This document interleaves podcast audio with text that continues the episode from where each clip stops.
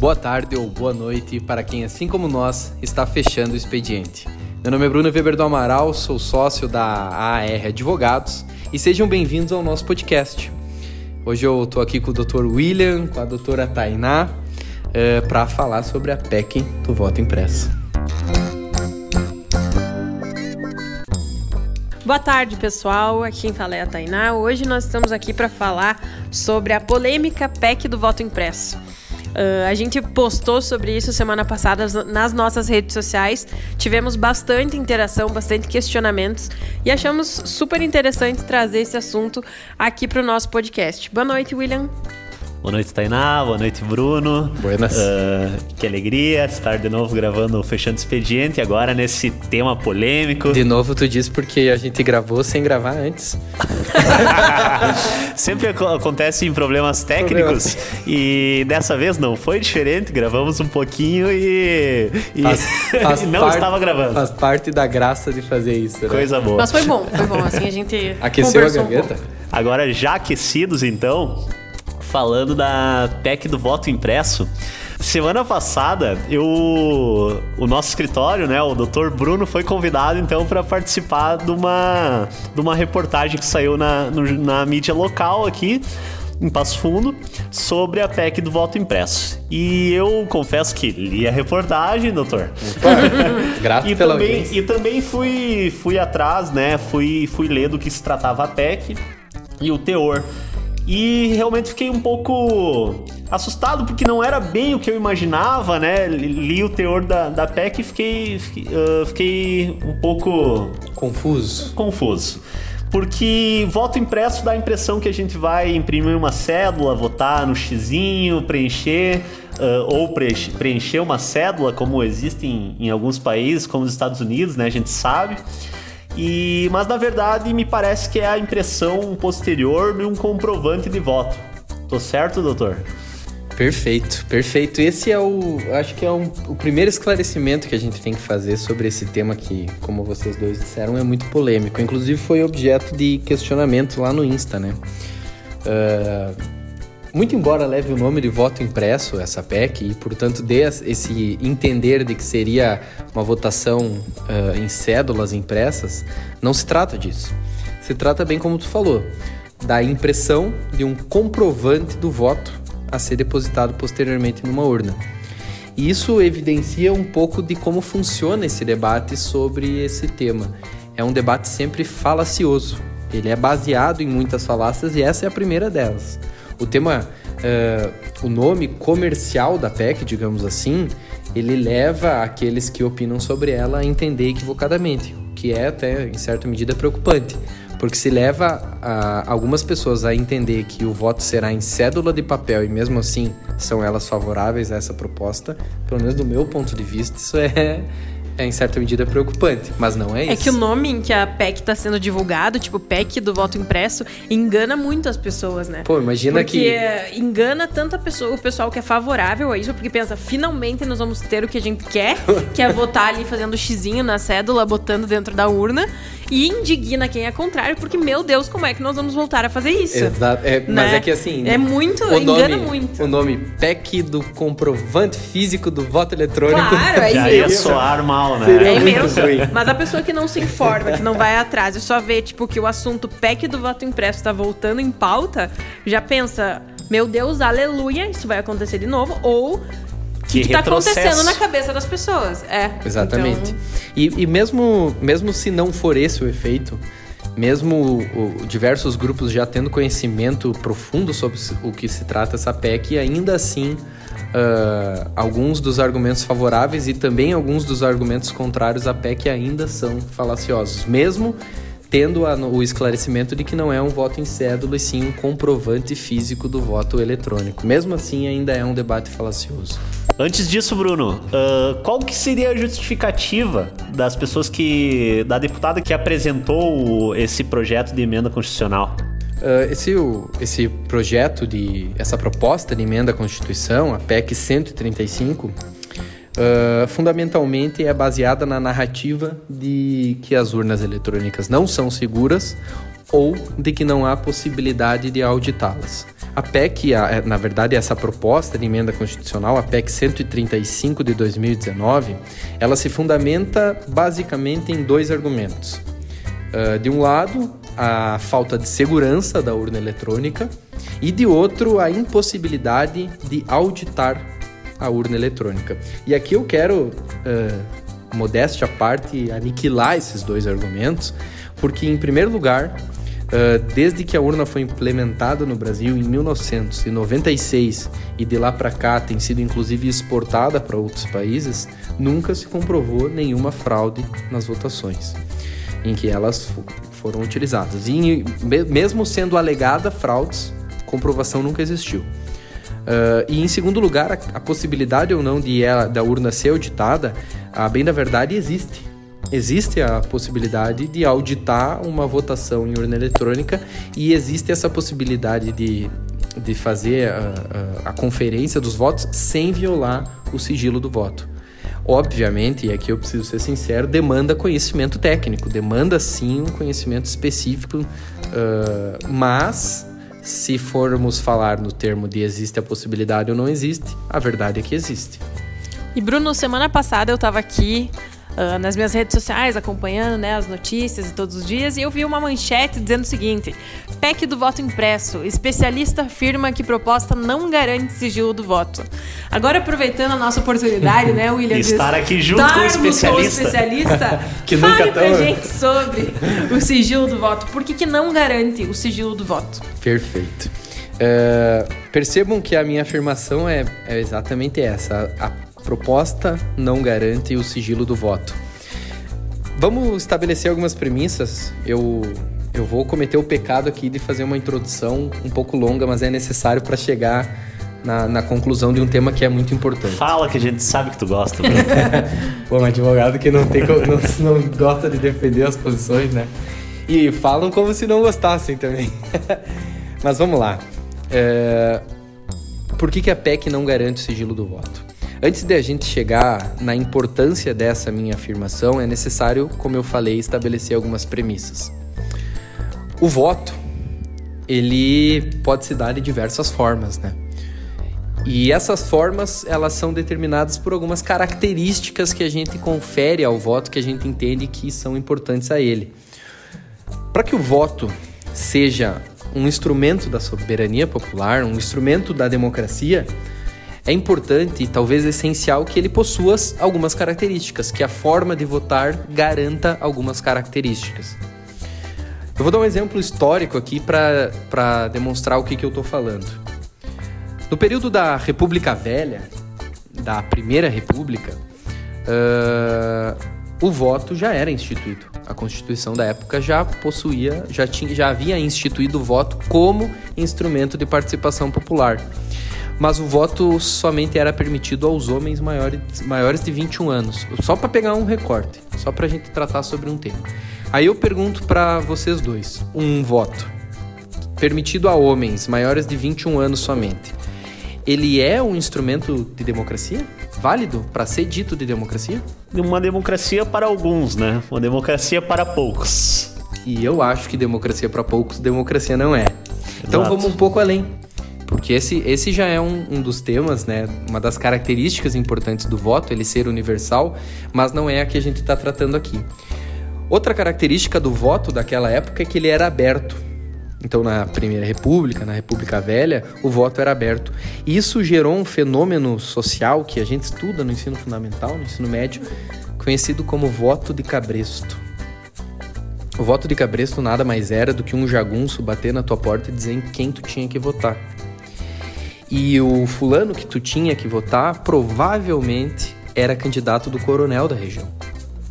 Ou seja, por meio de equação física ou até mesmo econômica, o teu voto era determinado. E era tão fácil fazê-lo nessa dessa forma porque ele era aberto. Ele não era um voto secreto. Então, se eu fosse lá, não, não gosto do candidato coronel. Eu vou votar no, no da oposição que provavelmente aqui entre nós era candidato de outro coronel, mas isso não vem ao caso para o momento. Eu vou lá, votação aberta, voto no outro fulano, não naquele que me foi indicado, eu saio dali ou esgualepado já, abaixo de tunda ou alguma coisa ia acontecer comigo. Ia perder o trabalho, ia ter a sua pequena lavoura sob fogo, alguma coisa do tipo. E é por isso que esse momento histórico ficou conhecido como, como esse fenômeno surgiu, o voto de cabresto. Essencial que a característica do voto aberto existisse naquele momento. Então, eu trago essa situação histórica para demonstrar que as características do voto são importantes e que uma das mais importantes é que ele seja secreto, para garantir que a nossa vontade seja a vontade depositada via voto. E trazendo isso para a realidade atual, a gente sabe que pode acontecer, né, Bruno? Ainda que, ainda que a gente não viva em um coronelismo, os instrumentos de poder eles estão presentes de outras formas. Então, o, o voto de cabresto, uh, o voto impresso, ele pode gerar aí um, um certo voto de cabresto uh, contemporâneo. É, na, na realidade, o, o voto de cabresto, em alguma medida, em termos contemporâneos, existe. Nós temos notícias e situações já comprovadas de comunidades comandadas por, pelo, pelo tráfico de drogas ou até mesmo por milícias, onde uh, os, os, eleitores são obrigados a fazer um registro fotográfico da, do seu voto. Então percebam que o voto é secreto, mas eu sou obrigado por instituições de poder a dar uma forma de comprovar. Ou ainda, talvez nem seja necessário, talvez algum outro tipo de coação já a gente sabe que existe para tentar garantir o voto e, e a, se o voto não fosse secreto, talvez facilitasse esse processo ou de compra de voto ou até mesmo de, de voto obrigatório em fulano de tal. Então isso demonstra realmente, eh, se a gente traçar esse paralelo histórico de quando o voto era aberto e de hoje quando o voto é secreto e ainda existe esse tipo de solicitação é a evidência de que o segredo do voto é essencial. E aí a gente chega, estabelecida essa, essas premissas da característica do voto ser importante, a gente chega na minha afirmação de que a PEC não garante o sigilo do voto. Isso é uma afirmação muito séria.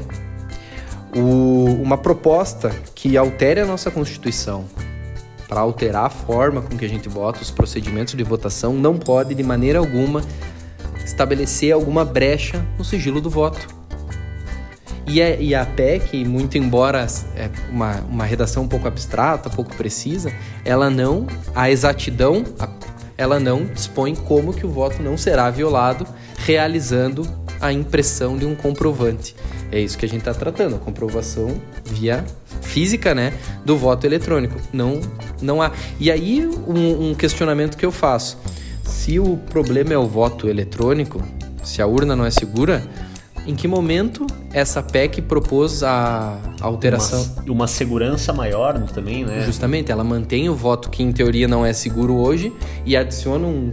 Um talvez... voto que será mais seguro? Será, né? Se, Adiciona um meio, talvez, de, de auditar a votação, um meio realmente que é muito falho, né? Muito falho, portanto, não garante o sigilo do voto não deve ser considerado constitucional pelo momento que estamos, né? Há diversos argumentos contrários à PEC. Um deles é esse, do sigilo do voto, e para mim talvez o mais importante. E Bruno, eu acho que as pessoas que ouviram até aqui o nosso episódio devem se perguntar: tá, mas se é sobre o comprovante do voto, então quer dizer que eu posso votar, imprimir esse comprovante e levar para minha casa? É sobre isso, não é sobre isso? Exatamente. A, a, a, basicamente, o texto da PEC ele é, como eu falei, muito geral. Ele diz que na votação e apuração das eleições, plebiscitos e referendos, outras modalidades de participação popular para além das eleições, seja obrigatória a expedição de cédulas físicas conferíveis pelo eleitor a serem depositadas em urnas indevassáveis para fins da auditoria. Então, o que, que traduzindo?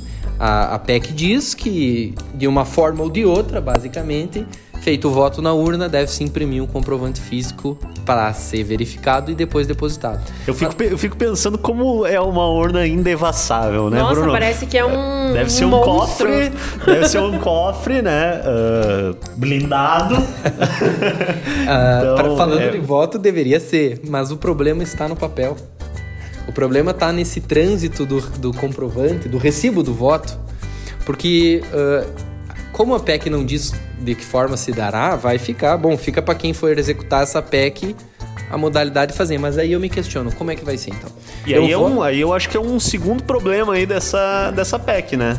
É, para mim é o primeiro. A forma como vai ser feito. Exato. Né? Para mim é o primeiro e é, é isso que eu defendo. Ela não garante o sigilo do voto porque ela não diz de que forma que essa cédula física conferível vai ser, ou seja, conferível pelo eleitor e depositada em uma urna sem que isso uh, uh, riscos ao sigilo do voto.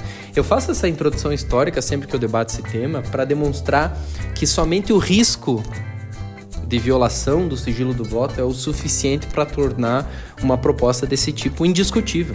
Obviamente, indiscutível sim, porque democracia até, né, segunda ordem, mas que ela não pode ser aprovada, porque ela não garante no texto o sigilo. E aqui eu quero ser muito sincero, eu sou favorável à segurança das eleições até o último grau. Eu sou favorável que a voz das urnas, a vontade popular, seja uh, a máxima lei obviamente que dentro de alguns parâmetros democráticos. Mas essa proposta não confere mais segurança. Ela não diz de que forma que o comprovante vai ser depositado na urna e não diz se, é, se a forma escolhida vai conferir veracidade. E mais do que isso, ela diz em seu corpo, para fins de auditoria. Ela também não cumpre esse fim, de, em, em, pelo menos em desempenho melhor do que a urna eletrônica. Uh, e Bruno, uma coisa que eu estava olhando, um argumento, né, que a gente estava vendo, é a questão dos custos, né, que o voto impresso vai acarretar para o Estado.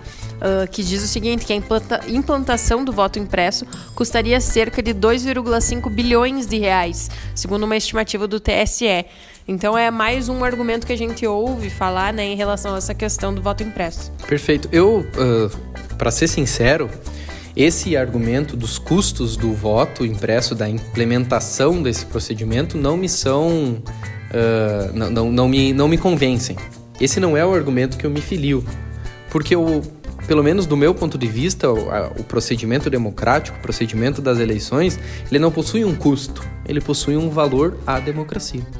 E aí, se for 2,5 bilhões, mas mas conferir segurança, conferir possibilidade de, de auditoria, etc., eu não consigo ver, ver nisso um custo, e sim um valor pagável pela democracia, pela vontade popular, pela soberania que a nossa Constituição impõe. Mas não é o caso dessa PEC. Esses custos é um estudo do tribunal referente a essa PEC, a possibilidade de implementação dessa PEC.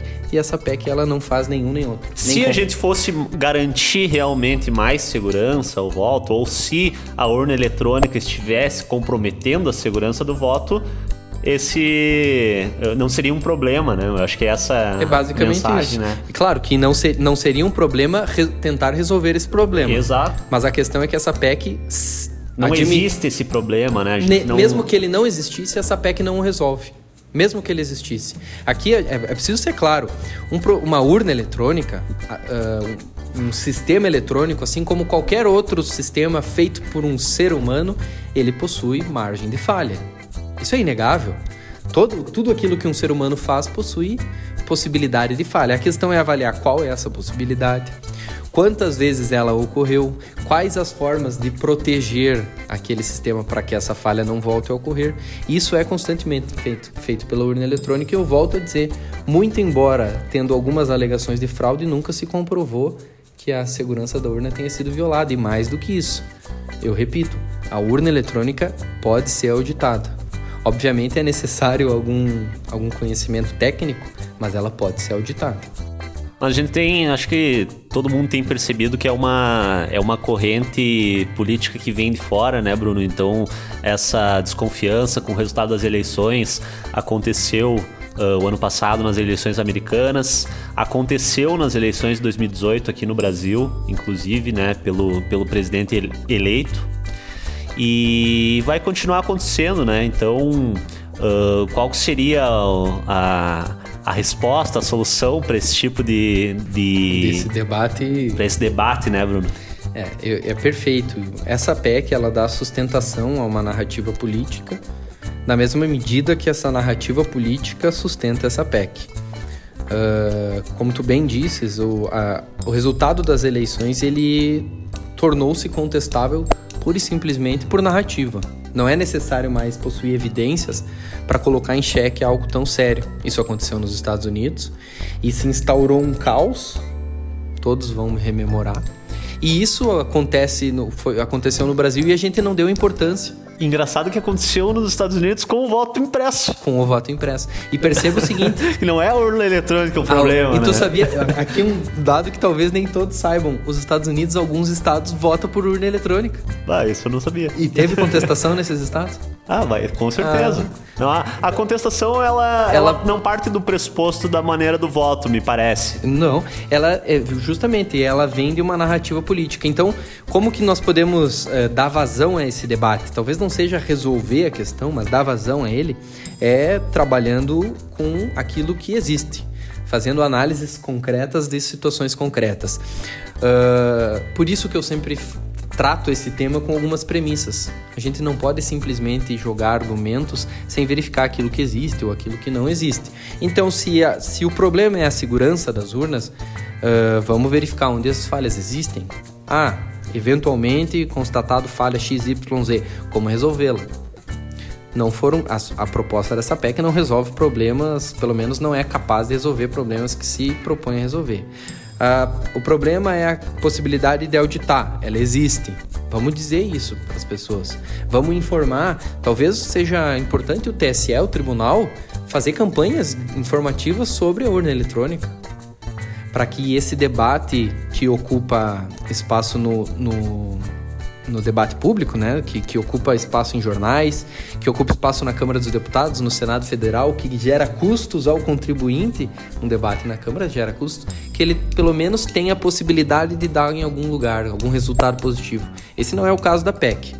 Mas se a gente tratar com evidências, se a gente lidar com situações concretas, com aquilo que realmente existe e, e confrontar a narrativa política com evidência, com dados, não somente com outra narrativa, daí talvez a gente pode ter um caminho a, a, a ser traçado, né? Mas isso é, é complicado. A gente está falando de política e a narrativa é uma ferramenta da política, né? Então, por isso que eu digo, se a narrativa é uma ferramenta, que a gente traga informação para esse debate. Tá certo, Bruno. Eu tenho um último questionamento. Eu acho que a gente respondeu grande parte das pessoas que, que nos enviaram ali mensagens no Instagram, mas tem uma que eu separei aqui que, que é um, um seguidor nosso, que questionou Uh, qual que seria as chances reais dessa PEC ser aprovada e entrar em vigor aí pro, pro ano que vem, para as eleições de 2022? Ele falou de uma forma desesperadora, só para constar literalmente quais as chances reais de dar tempo de aprovar o projeto até ano que vem. Pois é, eu vou, vou ser humilde aqui o suficiente de dizer que quando a última vez que me perguntaram quais as chances eu fui. Ai, meu Deus. Eu, eu me baseei em tudo aquilo que já havia acontecido e errei, que foi o adiamento das eleições. Eu sempre falei que o adiamento das eleições de 2020 era difícil justamente pelo trâmite de uma PEC. Porque é difícil aprovar uma PEC. É, eu, eu, eu volto a dizer, é a mudança da nossa Constituição ela emenda a Constituição, ou seja, o procedimento que ela possui não é curto, é delongado, é necessário debates, é necessário comissões especiais, votações em dois turnos. Mas no Brasil parece que é meio que mudar de roupa e sair para uma nova festa, né? Exatamente. é, a gente tem esse problema. Quando é pacífico o entendimento, as coisas andam Uh, muito rápido e quando não é, elas podem demorar. Nesse caso, o problema é que o grupo político que defende a proposta é o grupo político que governa o país. Eu digo problema porque eu sou o contrário à PEC. Então, respondendo o nosso desesperado seguidor, a possibilidade existe. A possibilidade existe de articulação política uh, ocorrer rápido o suficiente para essa PEC ser aprovada. E aí é, isso tem que acontecer antes de um ano das eleições, porque nós temos um, pelo menos um princípio uh, do direito eleitoral, que é o princípio da anterioridade, que, que diz que qualquer alteração no, nas eleições deve ocorrer antes, um período maior de um ano, né, da data das eleições, justamente para dar tempo de ajustar todas as questões. Agora, essa PEC, se aprovada, ela provavelmente vai ser objeto de uma ação no Supremo Tribunal Federal e o Supremo Tribunal Federal, pelo menos em duas outras oportunidades, já uh, declarou a inconstitucionalidade de normas do tipo justamente pelos argumentos que a gente debateu aqui, ora pelos custos, ora pela possibilidade de violação do sigilo do voto, porque novamente Eu vou repetir porque esse é o argumento central para mim. A possibilidade do voto ser violado já acarreta na inconstitucionalidade. O sigilo do voto ser violado já acarreta em inconstitucionalidade.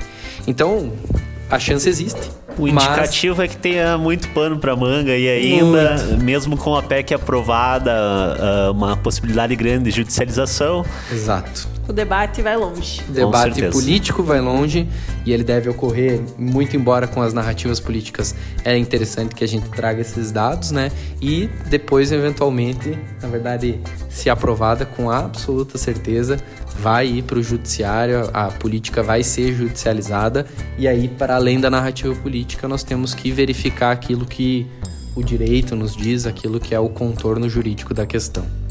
Acho que o assunto então foi bem explanado, acho que a gente falou tudo que a gente pretendia, esclarecemos as dúvidas de muitas pessoas que nos perguntaram. Né? Então é isso, pessoal. Se despeçam. Bruno, mais alguma consideração? William? Sempre um prazer, né? Estar com você, de, com vocês, debatendo temas sensíveis, temas uh, que são do polêmicos. nosso dia a dia e temas polêmicos, né? Não podemos fugir disso aí. E se ficou alguma dúvida, nos deixem ali nas nossas redes sociais. Mandem um direct ali para nós perguntando sobre o tema, sugerindo novos que, temas para a gente debater aqui no Fechando Expediente e nos acompanhem nas redes sociais, ar.advogados. Até a próxima! Obrigado, pessoal. É sempre um prazer debater esses temas com vocês. É um tema sério, é um tema polêmico. Ele precisa ser bem fundamentado para ser debatido. Um abraço.